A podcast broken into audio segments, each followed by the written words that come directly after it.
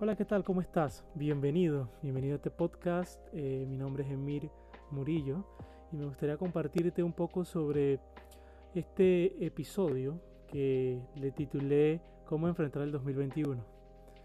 Eh, estamos en los primeros días del año, primeros días del 2021. El 2020 ha sido un año eh, que ha tenido sus complicaciones, diríamos algunos. Ha sido un año en donde hemos podido palpar ciertas realidades que nos ha hecho algunos tocar fondo, a otros darnos cuenta de realmente cómo estábamos viviendo la vida. Eh, pero la gran pregunta de hoy es cómo enfrentar el 2021. Eh, tenemos este año por delante, estoy grabando esto en los primeros días de enero y eh, estaba meditando un poco y quería saber o quería orientarme, quería dirigirme hacia específicamente cómo afrontar el 2021 después de este año que ha sido un poco caótico. Creo que, que antes de poder saber cómo vamos a enfrentar algo, necesitamos saber nuestro estatus actual. Y esto es muy importante porque yo no puedo saber hacia dónde voy si no sé de dónde vengo. Si no sé de dónde vengo, lo más probable es que repita patrones que, que he venido que he venido cultivando, que he venido tratando en mi vida. Lo primero que vamos, que me gustaría compartirte eh, para poder saber cómo enfrentar el 2021 es hacer un balance. Eh, vamos a hacer un balance previo. ¿Qué es un balance? Se resumen en dos preguntas. ¿Y, y por qué preguntas? Eh, es muy interesante, pero creo que una de las cosas más poderosas y más potentes que nos podemos hacer como seres humanos son preguntas. Todo radica en las preguntas. Cuando aprendemos a hacernos las preguntas correctas, podremos encontrar las respuestas correctas. Entonces, eh, te voy a compartir dos preguntas que son clave para que puedas eh, saber cómo enfrentar el 2021. La primera pregunta es cómo vivimos el 2020. Yo creo que, que responder esta pregunta habla de nuestra disposición a enfrentar dolor, adversidad y cambio que fue una de las cosas que pudimos experimentar en este 2020. Cómo nosotros asumimos este año. Yo me encontré este año eh, con muchas personas que decían, eh, no, que el 2020 no cuenta, que este año no cuenta, vamos a empezar en el 2021. Pero lo cierto es que pasaron eh, muchos meses en esta situación de pandemia y fue tiempo que pasó. No es un tiempo muerto, de hecho es un tiempo que vale y que este tiempo nos ha formado o nos deforma de acuerdo a lo que nosotros estamos buscando ser o ser formados en el futuro. Entonces, claro que el 2020 contó, claro que el 2020 es importante, eh, pero algo que tenemos que estar muy claro es entender cómo nosotros afrontamos el 2020, de qué manera afrontamos eh, lo que a cada uno nos tocó vivir. Es bien, bien es cierto que no todo, todos vivimos esta situación de maneras diferentes. Algunos viviendo desde un apartamento, otros desde una casa, otros compartiendo cuartos con varias personas, otros estando solos totalmente, otros con trabajo, otros sin trabajo, en diferentes circunstancias, pero algo que tenemos en común es que a todos nos tocó vivir este año. Entonces creo que es importante que podamos respondernos esta pregunta muy sinceramente. ¿Cómo vivimos el 2020? Una vez nosotros podamos tener la respuesta a esta pregunta, vamos ya tener esta pregunta clara en nuestra mente y en nuestro, en nuestro pensamiento, tenemos que hacernos la siguiente pregunta. ¿Cómo queremos vivir el 2021? Y, y parece, parece muy sencillo, muy tonto, pero hacernos esta pregunta realmente nos puede ayudar a diseñar un año, a diseñar un futuro, mejor dicho. Eh, ¿Cómo queremos vivir el 2021? ¿Cómo, ¿Qué queremos hacer? Y esto me lleva a una reflexión eh, que, es muy interesante. Eh, me, he encontrado a lo largo de mi, de mi, corta vida, me he encontrado eh, dos maneras en que nosotros evaluamos los nuevos años, las metas. Una de esas es crecimiento interno y la otra son expectativas externas. hablemos un poco de ambas y me encantaría compartir un poco sobre ambas para que podamos saber de lo que estoy hablando.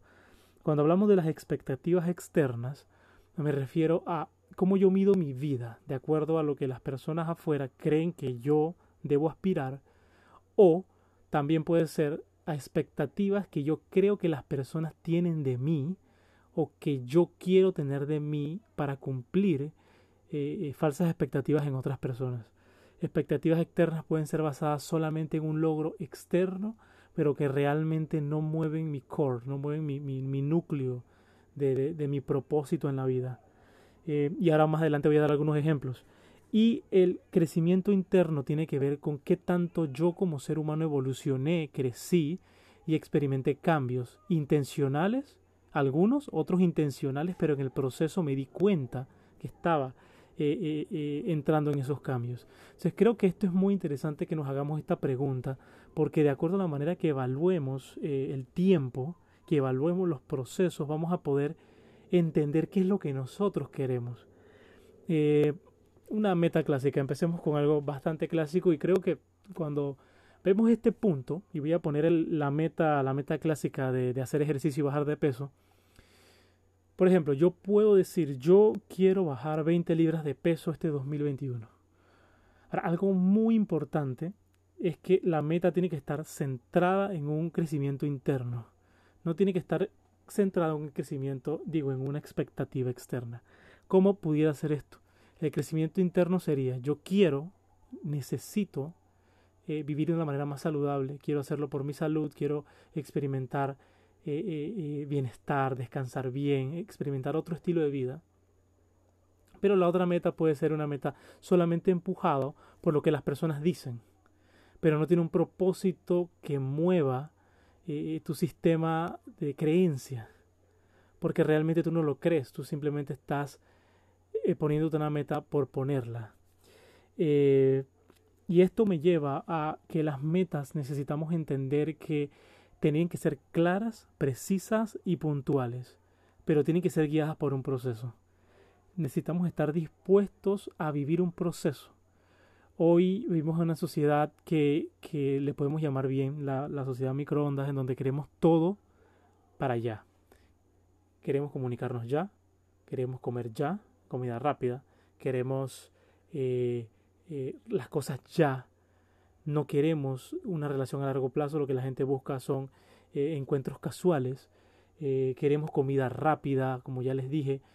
la sociedad se basa en que todo lo queremos ya, la información ya, tenemos en el Internet todo a la mano, esto queremos procesos ya, decimos yo no quiero hacer ejercicio, realmente lo que quiero es encontrar una pastilla mágica que me haga bajar de peso. Pero hay algo que es un principio, una ley natural, que es la ley del proceso todo lo que lleve lo que valga la pena en la vida lleva un proceso.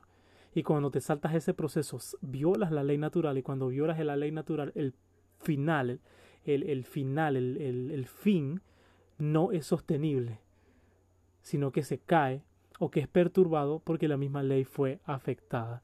Entonces, algo interesante en este, en este proceso de metas es que necesitamos comprender de que las metas no, no es yo fijarme una meta y simplemente dejarla allí, sino entender que a través de un proceso va a llevar un crecimiento interno, que va a llevar una transformación de quién yo soy, cómo percibo la vida, cómo, cómo veo las circunstancias y cómo yo puedo crecer en medio de este proceso. Y al final voy a lograr mi meta.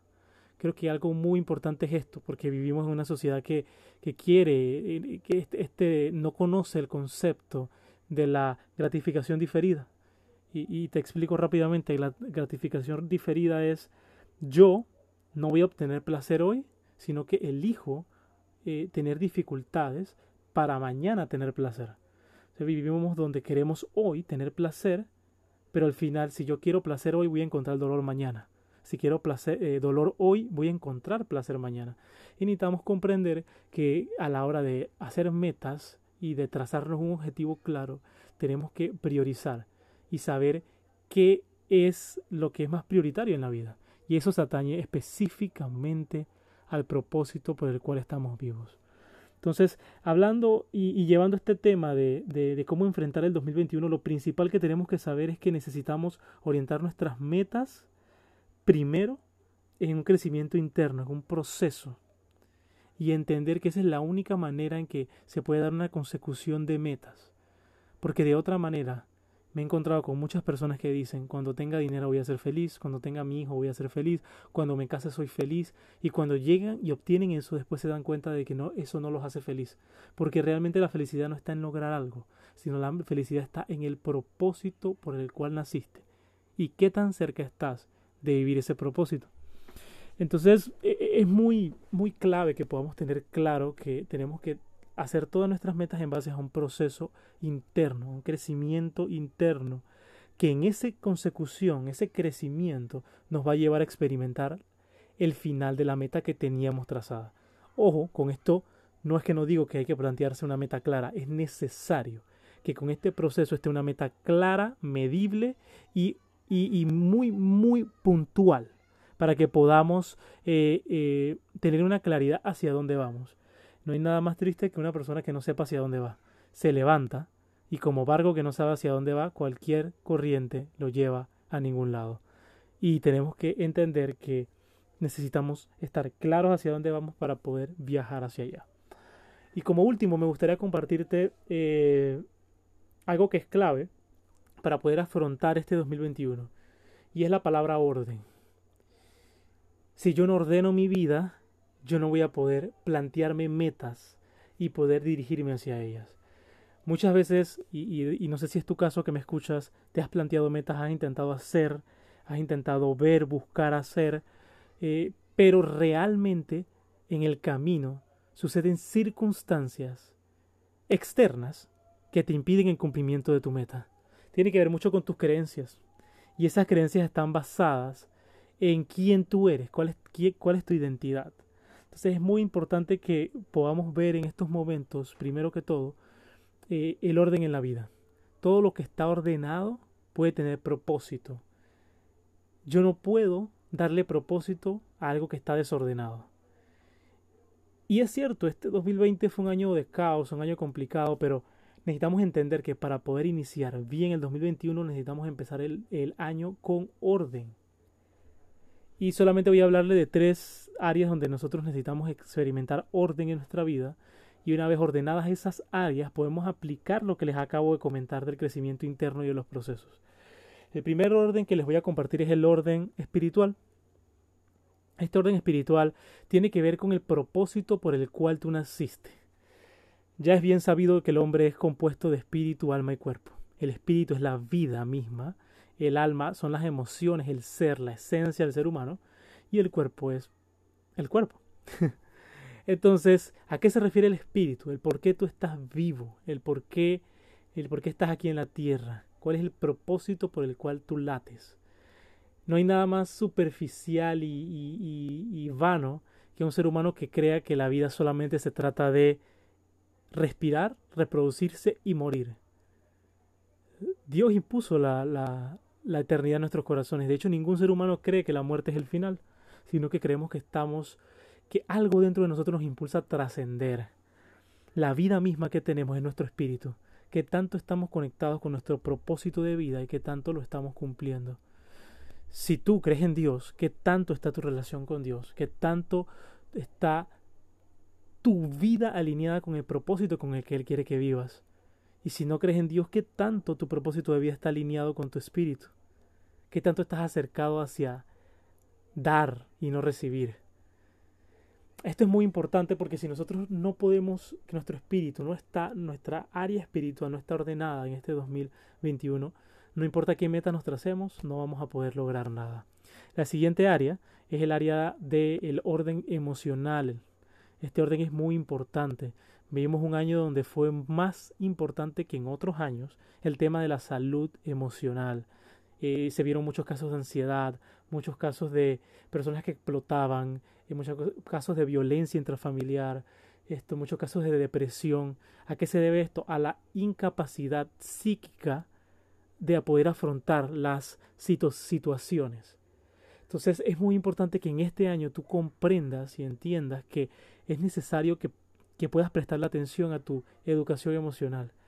Saber, hay muchas personas y nos me ha pasado, me pasó en un tiempo que yo experimentaba cierta emoción, un poco, un tanto eh, eh, eh, perturbadora, y esta emoción que me perturbaba, yo no sabía si era tristeza, depresión, enojo, sino que no sabía identificarla. Necesitamos aprender a conocernos, a identificar nuestras emociones, a entender cómo expresarlas y todo esto tiene que ver con cómo nos alimentamos. Esto es, es una parte medular del orden en nuestra vida. Este fue un año de mucho caos y al haber caos las personas se permitieron mucho hacer desórdenes en su psique y se alimentaron solamente de malas noticias o de un montón de series que ojo, no es que esté mal que veamos series, pero el alimentarnos todo el tiempo de eso sí está mal. Es como comer comida chatarra todos los días, de vez en cuando uno puede hacerlo, pero uno no puede hacerlo todos los días. Entonces es importante de que nos alimentamos. Nosotros, así como piensa el hombre en su corazón, así es. Nosotros somos fruto de lo que nos alimentamos. Necesitamos entender que si cambiamos de dónde nos alimentamos, nuestros pensamientos van a cambiar. nuestras maneras de, de, de, percibir las circunstancias, de valorar las circunstancias van a cambiar y nuestras creencias acerca de las circunstancias también van a cambiar. Entonces es muy importante que este año podamos poner orden a nuestras emociones y eso tiene también que ver con quién pasamos tiempo, con quién nos juntamos, quiénes son las personas con las cuales nosotros dedicamos nuestro tiempo. Creo que esto es algo muy importante que le podamos dedicar tiempo. Y como último punto, hay más órdenes, pero solamente quiero darle estos tres órdenes principales para que podamos empezar a, gestionar ciertos cambios para poder afrontar el 2021 de la mejor manera, eh, sería el orden físico. Orden físico que tiene que ver la cultura de la salud, eh, hacer ejercicio, descansar. Eh, nosotros muchas veces le prestamos más atención al espíritu o al alma, pero una persona que descuida su cuerpo es una persona que descuida su espíritu. Nosotros no estamos conectados, somos un todo. Y si nosotros descuidamos nuestro cuerpo, eso es parte de descuidar nuestro espíritu. Entonces cuidar nuestro cuerpo es parte de, de amarnos, eh, de cuidarnos, de, de, de, poder vivir equilibradamente. Necesitamos ser personas equilibradas y en este equilibrio necesitamos saber que cuidar nuestro cuerpo, nuestra alimentación, nuestro descanso eh, es parte medular del orden que necesitamos llevar en nuestra vida.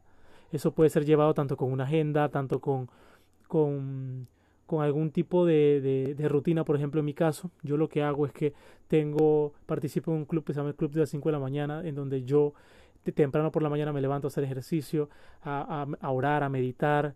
Eh, ¿Qué hace esto? Que yo pueda haber un orden en mi vida que me permita a mí que cada cosa esté en su lugar.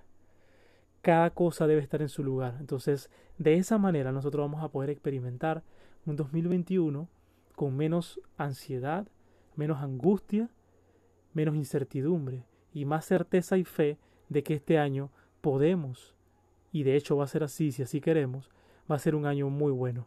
Creo que espero que estas herramientas te puedan servir, te puedan ayudar, practícalas, eh, haz las metas de acuerdo a procesos, eh, no te guíes por expectativas externas solamente lo que la gente piensa o quiere de ti, ni solamente en expectativas de lograr una meta llana, sino entiende que vas por un proceso hacia crecimiento. Pero antes de eso, que te centres en, en el orden. Si puedes ordenar tu vida y comprender que el orden es lo único que necesitas, es lo que te va a llevar a experimentar un mejor 2021. Así que nos vemos, muchos saludos y nos vemos la próxima.